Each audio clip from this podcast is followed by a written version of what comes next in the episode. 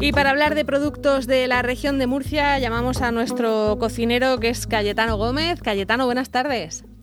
Hola, buenas tardes, Marta. Bueno, eh, que nos vas a hablar hoy de un producto que yo no sabía que había una empresa que hacía esto en la, en la región de Murcia. Cuéntanos.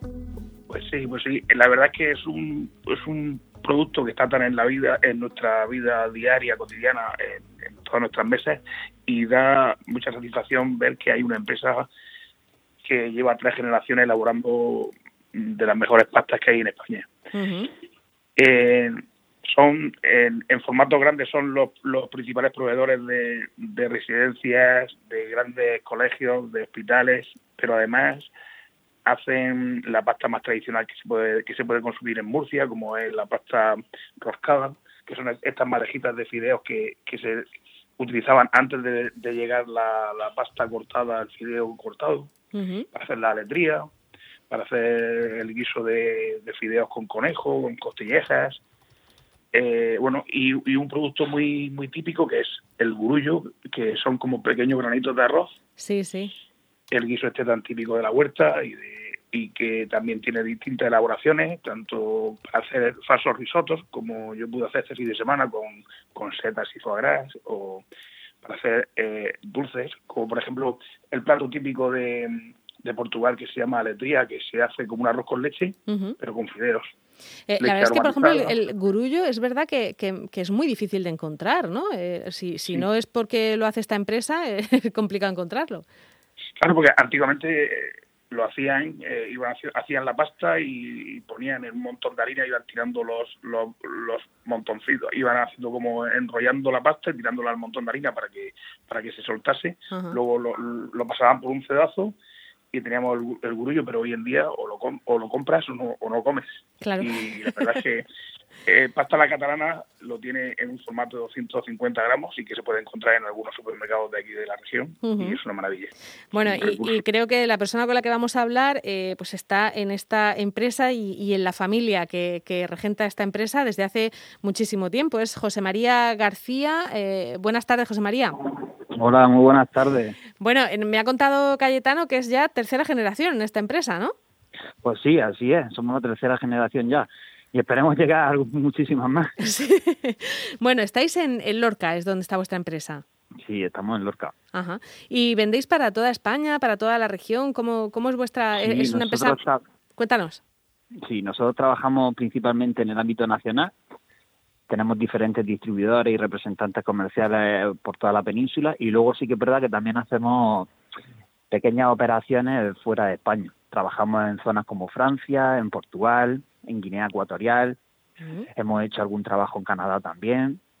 Y, pero cosa con, pero ya te digo, principalmente más del 80% de nuestra facturación viene de aquí de España, de territorio nacional. De España. ¿Y, y en la región de Murcia dónde puede encontrarse productos de esta, de esta empresa? ¿Lo vendéis todo con la marca La Catalana o, o tenéis más? Tenemos dos marcas. Dos. Princi uh -huh. Sí, tenemos la marca La Catalana que va enfocada principalmente a los productos artesanales, como bien ha dicho antes Cayetano, a los gurullos, a la pasta roscada, una harina especial para hacer migas. Y luego tenemos la marca La Espiga, que la basamos principalmente en los productos para la hostelería, en los saquitos grandes de 5 kilos que van destinados a la residencia de ancianos, a hoteles, centros penitenciarios, etcétera. Uh -huh. Y también esta marca, la segunda, la marca La Espiga, la hemos utilizado recientemente para elaborar una, una gama de productos ecológicos, de pastas ecológicas. Ajá. Sí que ahora está, está muy de moda, más que en el caso de la pasta, yo creo que más que el, la cosa ecológica, eh, que sean integrales. No sé si vosotros trabajáis eso. Sí, nosotros tenemos dos referencias integrales y a lo largo de este año tenemos pensado desarrollar una más, porque uh -huh. como tú bien dices, sí que es verdad que la gente se está centrando mucho en, en los productos integrales, también en el ecológico, pero algo más en los productos integrales, pero no solo en la pasta, sino en el arroz, en los diferentes productos de primera necesidad, incluso la harina. Ajá. Oye, ¿y cómo se le ocurrió a tu familia eh, ponerse a fabricar esto? Parece que es algo que, que, que es difícil competir con, con Italia, por ejemplo, ¿no? Pues sí, la verdad es que sí, es una larga historia. Pues mira, mi abuelo, eh, por allá por los años 60, se dedicaba el hombre al tema de las legumbres. Uh -huh. Y mi abuelo nació en Lérida, era de Barcelona. Él tocaba mucho el tema de las legumbres por allí y bueno, ahí conoció a su mujer, que también era ahí de Lérida, y, y se enamoraron. Y entonces a raíz de, de un familiar de esta señora, de mi abuela, uh -huh pues vieron la oportunidad de venirse a Murcia y de elaborar un, de, montar una especie de panificadora. Ellos pensaban dedicarse al tema de la panadería. Y entonces este familia dijo, bueno, Bonifacio, ¿sabes que por ahí abajo creo que no hay todavía ninguna fábrica de sopa? Antiguamente se decían fábricas de sopa porque no existía el macarrón, no había llegado todavía la pasta cortada aquí a España. Eran fideos. Eran fideos, simplemente mm. eran fideos en madeja, sí. Y entonces pues dijeron, jolines, pues puede ser interesante. Y ahí en Barcelona hicieron un curso, se formaron como maestros artesanos, pero que se decía por aquellos entonces, mm. y, y vieron la oportunidad aquí, vieron un préstamo, se vinieron aquí a Lorca y montaron una primera fábrica dentro de la ciudad, en el carril de Cenete. Esa fábrica fue muy bien, eh, tuvo una aceptación brutal aquí en el, pueblo y fueron adelante. La desgracia pasó pues cuando mi abuela se queda embarazada por segunda vez, por tercera vez, perdón, de mellizo, mm. y en el parto fallece. y entonces, claro, imagínate, mi abuelo se quedó viudo con un niño de ocho años, que era mi padre, otro de siete, mi tío. ¿Y los mellizos? Y, los mellizos recién nacidos. Madre mía. Pues sí, y eh, pues el hombre salió adelante, intentó retomar aquello y a los pocos meses se, incendió la fábrica. O sea, imagínate tal desgracia, le pasa una cosa, una cosa detrás de la otra. Pues Pobre hombre. Pues el hombre remontó y a raíz de eso, en aquello entonces la fábrica era Bonifacio e Hijos, se llamaba. Y claro, y como mi abuela aquí todo el mundo le decía, iba la catalana, iba la catalana, al ser de Lerida y aquí en Murcia, pues imagínate el mote típico, ¿no? Y decidieron pues ponerle ese nombre. Correcto, en honor a ella, claro, eh, se vinieron aquí al polígono Los Peñones donde estamos actualmente, compraron una nave con ayuda de bancos, con ayuda de vecinos y decidieron ponerle ese nombre y hasta entonces pues por aquí vamos todavía. La catalana. Oye, y a vosotros ya, o sea, pandemias, ¿qué más os dan, no? Quiero decir, que después de haber pasado todo eso tu abuelo ya estáis preparados para cualquier sí, cosa. estamos preparados para todo. Después de eso, los terremotos, la inundación de la pandemia, yo creo que ya estamos, estamos hechos todos los frentes. Sois unos supervivientes, desde luego. Ahora mismo, ¿cómo de grande es la empresa? ¿Cuántos trabajadores tenéis?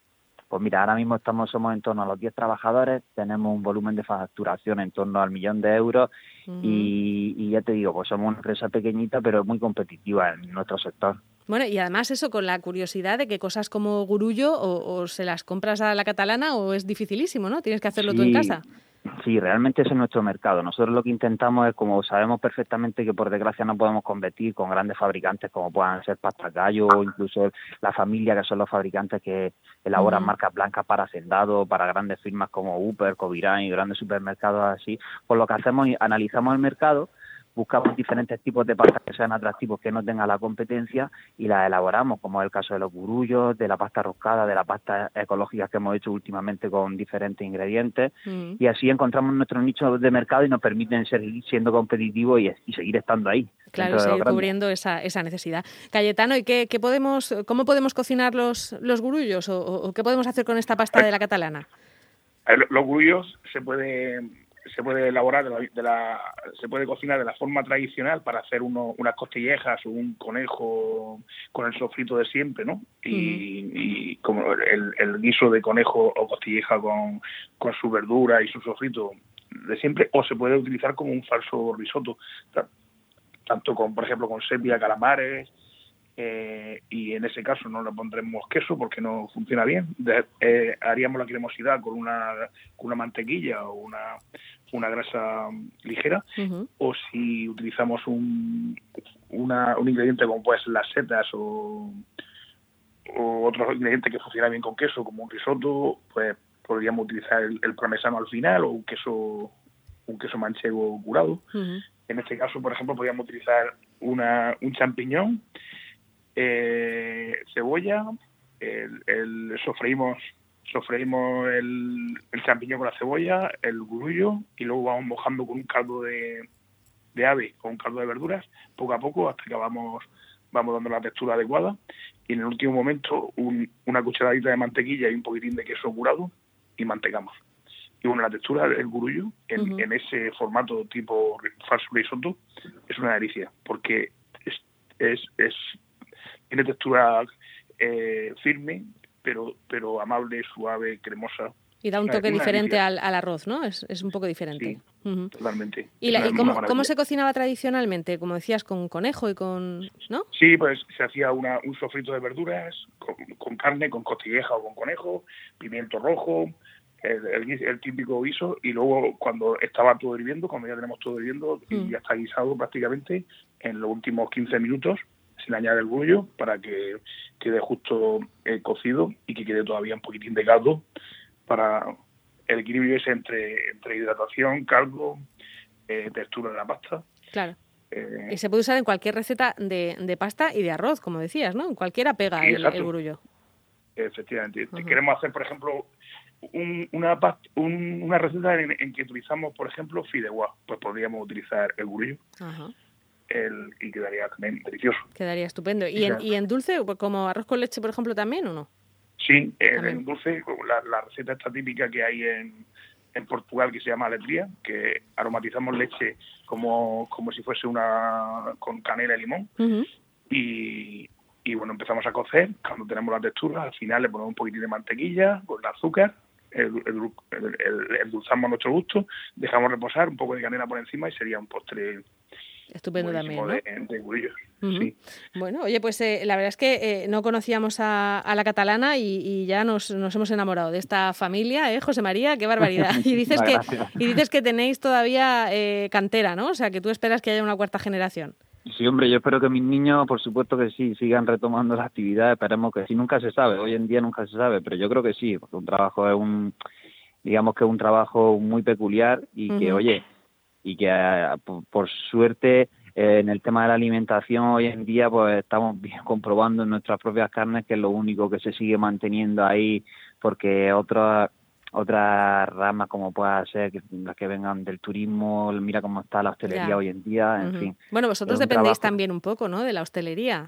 Sí, nosotros sí, pero por suerte la verdad es que el tema de la alimentación ha bajado muchísimo la hostelería, por mm. decirte que está prácticamente parada, pero a su vez, al estar la gente en casa confinada, pues la, alimentación sube bastante. Entonces se crea un equilibrio ahí porque lo que te falta, la facturación que nos falta, por desgracia, en hostelería, pues se ve aumentada por el tema de la alimentación. Sí, así que nos vamos, manteniendo, nos vamos manteniendo como podemos. Vale, y, oye, una, una, curiosidad, ¿cuál es el paquete más grande que tenéis de, de pasta? Porque ha dicho, me parece Cayetano, que, que hacéis como hasta 5 kilos o, sí, el formato más grande que comercializamos aquí en fábrica es 5 kilos. Es un, saco, sí, es un saco de 5 kilos, un saco de polipropileno, de plástico, y que ya te digo, como objetivo eh, suele ir destinado pues, a centros donde existen comedores de, de volumen mm, contundente, digamos, como, por ejemplo un centro penitenciario donde van todos mm. los las personas ahí a comer, pues, pues, perfectamente se pueden juntar 100 o 200 personas allí, claro. Y ese tipo de cocinas pues están preparadas con ollas de gran volumen, por lo que no habría problema ninguno en echar un saquito de 5 kilos en vez de echar una bolsita de 250 gramos como puede hacer una ama de casa. Sin problema, ¿no? Hombre, habrá alguna ama de casa también con familia numerosa que lo Sí, habrá, eh, seguro que sí que tiene ollas así. ollas así ¿eh? de grandes. Bueno, pues José María y, Cayetano, muchísimas gracias por hablarnos de esta, de esta empresa que, como decimos, está en Lorca y que vaya por la tercera generación de, gente con ganas de, seguir peleando. Muchísimas gracias a los dos. Gracias a vosotros. Hasta luego. Un abrazo, chao.